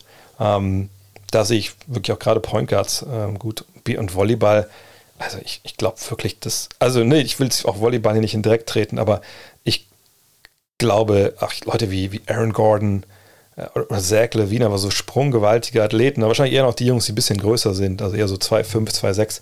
Meine Fresse, wenn die da am, am, am, am Netz stehen, auf, egal auf welcher Seite, und die hauen da mit voller Wucht gegen. Also kann mir nicht, kann mir nicht erzählen, dass das nicht ein gewisser Vorteil ist. Von daher, ja, also ich glaube, eine Menge. Aber natürlich reden wir über die Athleten in der Mitte. Also, oder sagen wir, nee, nicht in der Mitte, sondern wir reden von den Athleten in der NBA. Äh, angefangen bei normaler Größe, bis so 2 Meter 6, 7, 8. Weil Christoph Posingis wäre kein guter Volleyballspieler, glaube ich. Äh, obwohl er natürlich sehr beweglich ist. Ähm, und dann vielleicht noch Sachen wie Boxen. Ja, da kann ich mir auch gut vorstellen, dass der eine oder andere da. Ich meine, was ist denn, wenn. Ich weiß nicht, Boxen so einer wie Joel Embiid, nur ne, der jetzt aber mega fit ist und, und gibt Gas und will boxen, kommt er mit 2,13 hin, da würde ihn einen wie Klitschko boxen. Ja, wahrscheinlich kriegt er einfach super viel unten auf die Niere, das ist ja auch nicht gut. Ähm, ja, aber wie gesagt, ich glaube, dass, ich sage schon Ewigkeiten schon gesagt, ich glaube, dass NBA-Athleten wirklich sehr, sehr vielseitig gefordert werden und wahrscheinlich so vielseitig wie kaum ein anderer Mannschaftssportler. Ähm, klar, du musst gegen keinen Ball gegentreten, das ist richtig. Aber überlegt Eishockey, wo ich einen riesen Respekt vor habe, aber die fassen den Ball ja nicht an, ihr Spielgerät. Ne, ich glaube nicht, dass die jetzt da so die, diese Feinmotorik haben. Ähm, Fußballer machen ja im Oberkörper quasi mehr oder gar nichts, außer den Ball köpfen, nochmal den Ball ein bisschen hochhalten. Handball ist eine Sportart, die ja leider Gottes für meine Begriffe irgendwie sehr statisch ist, im Sinn, dass man einfach ne, vorne irgendwann um den Kreis rum spielt und ne, klar ist man kein Tempo-Gegenstoß, aber ich glaube auch da, ich glaube, diese, diese koordinativen Anforderungen an Basketball, auch weil du dich natürlich äh, dreidimensional bewegst, die sind schon ein bisschen höher. Und, und da die Top-Athleten könnten wahrscheinlich überall anders relativ gut aussehen, wenn sie denn ne, den Sport früh genug anfangen. Sebastian Fimpeler möchte wissen, Du hast ja in Niedersachsen und NRW gespielt. Ist das Niveau vergleichbar? Und ab welcher Liga würdest du sagen, wird echt vernünftiger Basketball gespielt? Oh, ähm, hm. Ja, ich habe sogar noch andere Sachen. Ich habe auch noch in England gespielt, aber das ist ja jetzt für die Frage hinfällig. Und den USA natürlich auch. Ähm, ja, das Niveau, das Niveau ist ein bisschen schwierig für mich zu vergleichen, wenn ich ehrlich bin, denn ähm, ich habe in Niedersachsen damals nur bis Landesliga quasi hier beim VfL gespielt. Dann bin ich ja in die zweite Liga und in die Oberliga. Äh, und als ich dann nach NRW bin, habe ich halt erste Regionalliga, zweite Regionalliga, dann war ich in England, dann nochmal Regionalliga und dann habe ich mich damals ja hier mit den, äh, der zweiten Mannschaft von den, von den Kölnern äh, von Rhein Energie mit, dem, mit dem alten Coach, mit dem Ralf, Ralf Obermalt. Wenn ihr bei Ralf Obermalt spielt, schöne Grüße. Ähm, bin ich mit Ralf dann, äh, bin ich dann da in die zweite, weil das mein Trainer war, auch damals bei den Cologne 99ers, ähm, äh, um da zu helfen, dass die da eine anständige zweite Mannschaft haben. Und das war dann, glaube ich, Oberliga, wo wir angefangen haben, sind dann aufgestiegen. Ähm, von daher ist es ein bisschen schwer, weil so Regionalliga, doch, ich habe auch, sorry, ich habe auch eine, eine Regionalliga gespielt in, in, in, in Niedersachsen, stimmt. Aber das war natürlich ein paar Jahre davor und als ich dann in in NRW in Regionalliga gespielt habe, war ja die Ausländerbegrenzung komplett weg und du konntest mit zehn Amis spielen, wenn du wolltest, was ich geil fand im Sinne von Competition und die verheerend für junge Leute. Ähm, aber ich würde schon sagen, dass NRW, da, da war, glaube ich, die Leistungsdichte um einiges höher. Ähm, klar, war auch bevölkerungstechnisch natürlich viel mehr, viel mehr Leute und viel mehr Vereine. Ähm, was vernünftigen Basketball sieht, also ich ehrlich gesagt, ich finde, wenn man in der Halle ist und man guckt zu und, und man kam. Man kennt vielleicht auch ein paar Leute, aber selbst wenn man jetzt niemanden kennt, man kann immer Spaß haben bei Basketball. Weil man kann immer irgendwie dumme Sprüche machen. Man kann, e-, egal welcher Level das ist. Es hat immer einen gewissen Anspruch, der einen mitnimmt, glaube ich, wenn man, wenn man wirklich Leidenschaft dafür hat. Egal ob Frauen und Jungs, ob Jugend. Vielleicht sind ganz kleinen Minis immer vielleicht ein bisschen schwierig, wenn die alle auf den Ball werfen, aber ne, sonst eigentlich ist es immer irgendwie cool. Ähm, ich weiß gar nicht, wie viel Wochenende ich verbracht habe, früher wirklich in der Halle, wo man dann selber sein Spiel hatte und danach haben noch sich die Mädels gespielt und vorher waren wir noch Jugend und dann hat man noch angeschrieben am Sonntag und so. Das fand ich irgendwie immer geil. Aber ich würde schon sagen, wenn man sagt, okay, wann hat es denn wirklich was mit Basketball zu tun, dass es auch ein bisschen Anspruch hat, dann ist es wahrscheinlich, würde ich sagen, ab Oberliga. Kommt immer natürlich darauf an, der Oberliga, welche Oberliga das ist und wie die Teams da, wie ambitioniert sie sind. Aber spätestens ab zweiter Regionalliga, glaube ich, wird es dann richtig gut, dass es Spaß macht, aber Oberliga würde ich normalerweise sagen, wenn ich ehrlich bin. Ja, und das war die letzte Frage. Dann bleiben mir nur noch zwei Sachen zu sagen. Zum einen, denkt dran, nur noch bis zum 30. November könnt ihr bei Start Next unsere ähm, Crowdfunding-Geschichte unterstützen. Ne? Äh, auf unserer Seite gutnextmac.de ist noch bis 15.12. Ihr könnt das erste Heft, und wir haben jetzt alles finalisiert. Ne? Wir, am Montag wird bestellt da werde ich echt ein bisschen fickrig auch. Wir haben jetzt nämlich äh, das Papier, ne, für die Experten unter euch, äh, 140 Gramm wird das Papier dick sein. Das ist, also wirklich hat nichts damit zu tun, wie die, wie die Five von innen aussah. Das ist wirklich so Buchpapier. Ähm, der äh, Umschlag wird 450 Gramm, wenn ich mich nicht täusche, haben. Also dicke Pappe sein, auch richtig gut. Und das ist der letzte, das letzte, was wir ein bisschen justieren müssen, aber es wird, werden nicht 144 Seiten werden, es werden mehr Seiten werden. Ob es 160 sind oder 176, das müssen wir mal ausbaldowern, wenn jetzt hier wirklich das letzte, letzte Angebot kommt. Aber ihr werdet mehr fürs Geld kriegen, als ihr eigentlich dachtet. Das ist ja auch schon mal gut. Äh, von daher, wenn ihr Bock habt, noch zu abonnieren, wir haben jetzt schon über 3000 äh, zusammen, aber ne, wir müssen ja auch dann klar die, wir können nicht, wir können jetzt nicht sagen, wir bestellen das Papier und dann, ach, wir brauchen noch, noch mal 500 mehr, das wird nicht gehen. Also, wenn ihr sicher sein wollt, ihr bekommt äh, die Hefte von Season 1 alle oder vor allem jetzt Nummer 1, dann müsst ihr echt vorbestellen, weil sonst wird es schwer. Bis 15.12. habt ihr noch Zeit. Ähm, mit dem Abo, ich denke, die Einzelausgaben werden wir noch ein bisschen länger offen halten, aber auch nicht so lange, weil wir wollen ja auch jeden bedienen können. Ähm, von da würde ich mich freuen. gutnextmac.de, auch ein tolles Weihnachtsgeschenk, gibt auch ein ähm, Geschenkgutschein etc.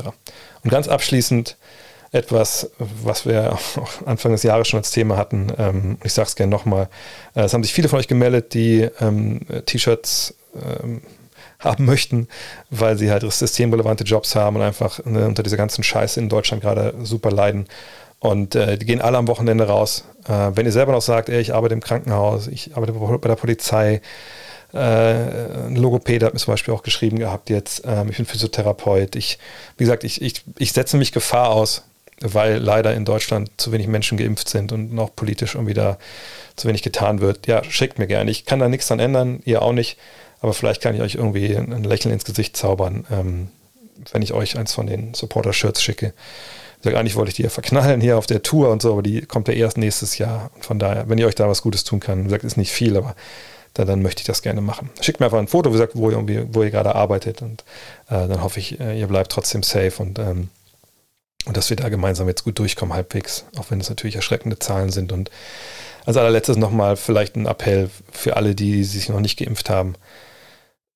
Es gibt ja tausend Gründe, das nicht zu tun oder nicht gemacht äh, zu haben, aber macht's einfach bitte. Also ich glaube wirklich, dass es das ist der einzige Weg für uns alle ist da raus. Ähm, ich hole mir meinen dritten Shot auf jeden Fall, sobald das geht, dann im, im Januar. Und ähm, mein Vater hat sich schon impfen lassen, Gott sei Dank zum dritten Mal. Meine Mutter wird es dann auch bald. Und dann kann, wir, kann ich auch ein bisschen ruhiger wieder schlafen. Ähm, und ich bin einfach momentan, diese ganze Situation macht mich einfach fertig, weil ich einfach Angst um unsere Tochter auch habe, ähm, weil die sie noch nicht impfen lassen kann. Und es eigentlich nur eine Frage der Zeit ist, bis es da in der Kita ankommt. Und ähm, wie gesagt, äh, wenn ihr noch irgendwie Hilfen braucht, ich schicke euch auch gerne Sachen zu, Sachen, die mir auch geholfen haben bei der Entscheidung, ähm, ne, Studien etc., Links. Ähm, lasst euch impfen. Das ist das Beste, was ihr machen könnt, glaube ich, in dieser Situation. Vielen, vielen Dank fürs Zuhören. Sorry für das etwas schwerere Ende hier und äh, bis bald hier. Ciao. Hello. Look at this. is amazing. The emotions of Dirk Nowitzki. What he's always dreamed of. Hoping to have another chance after the bitter loss in 2006.